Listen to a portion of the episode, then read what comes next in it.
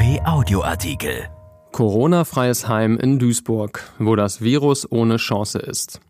Besonders in Altenheimen wütet die Pandemie. Doch in Duisburg, der Stadt mit den meisten Corona-Toten in NRW, steht eine Einrichtung, in der noch nie ein Test positiv war. Wie hat das Malteserstift St. Johannes das gemacht? Von Alexander Triesch.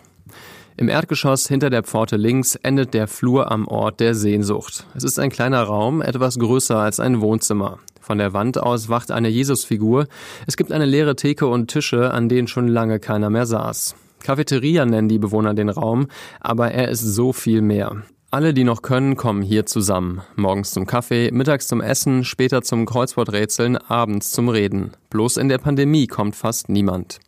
An einem Morgen im Januar sitzt in der Cafeteria nur Doris Mann, 71 Jahre alt, eine zierliche Frau. Ihr Zimmer verlässt sie nur mit dem Rollator, der trägt die Sauerstoffflasche. Doris Mann bekommt nur noch schwer Luft, ihre Lunge ist geschwächt. Ich habe keine Angst vor dem Virus, sagt Mann, aber ich kann es mir nicht erlauben, das zu kriegen. Seit fast drei Jahren lebt Doris Mann im Malteserstift St. Johannes, einem Altenheim im Duisburger Westen. Sie fühlt sich wohl hier, sagt sie, auch weil es in der Einrichtung zu einem kleinen Wunder kam. Noch nie wurde einer der 69 Bewohner und rund 80 Mitarbeiter positiv auf das Virus getestet. Das St. Johannes ist seit Beginn der Pandemie Corona-frei. Alles nur Zufall, sagt die Heimleitung. Aber stimmt das wirklich? Es gibt in Nordrhein-Westfalen kaum eine Stadt, die von der Pandemie so hart getroffen wurde wie Duisburg. In den landesweiten Statistiken landete sie stets weit vorne. Während man sich im Bundeskanzleramt um Inzidenzen jenseits der 200 sorgt, war Duisburg immer wieder bemüht, nicht die Marke von 300 zu reißen. Zeitweise waren fast 1500 Menschen in der Stadt infiziert. Vor dem Testzentrum standen die Menschen Schlange. Nun zählt die Stadt 455 Corona-Tote. In NRW sind es nur im dicht besiedelten Kreis Recklinghausen noch mehr.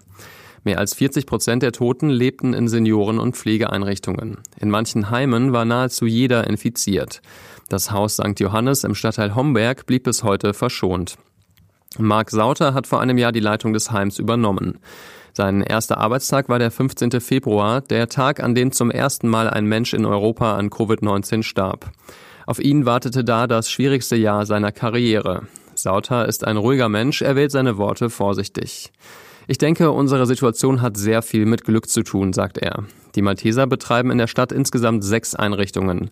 An allen Standorten gelten dieselben strengen Regeln, aber nur einer zählt null Corona-Fälle. Bewohner werden jede Woche getestet, Mitarbeiter alle drei Tage, Besucher jeden Tag. Wer das Heim betreten will, muss draußen in einem Zelt einen Schnelltest machen. Nur wer negativ ist, darf rein.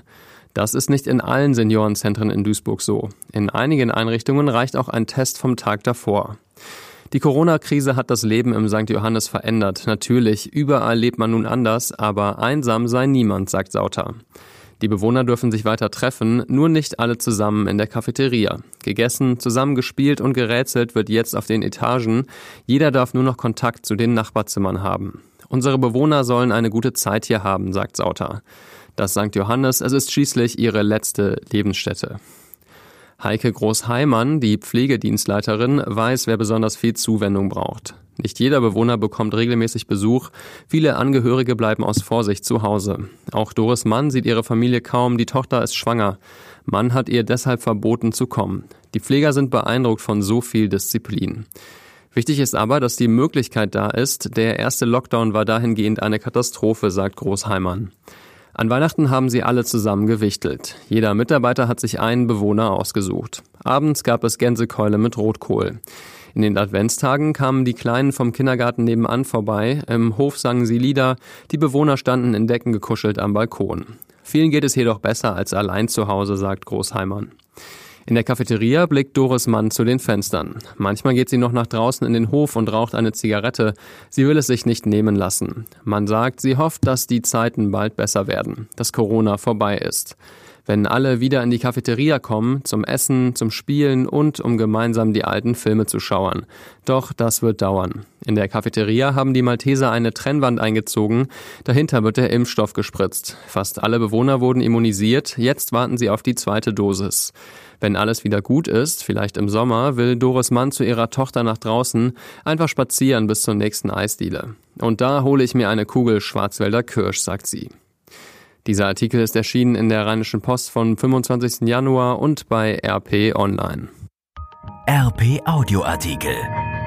Ein Angebot von RP Plus.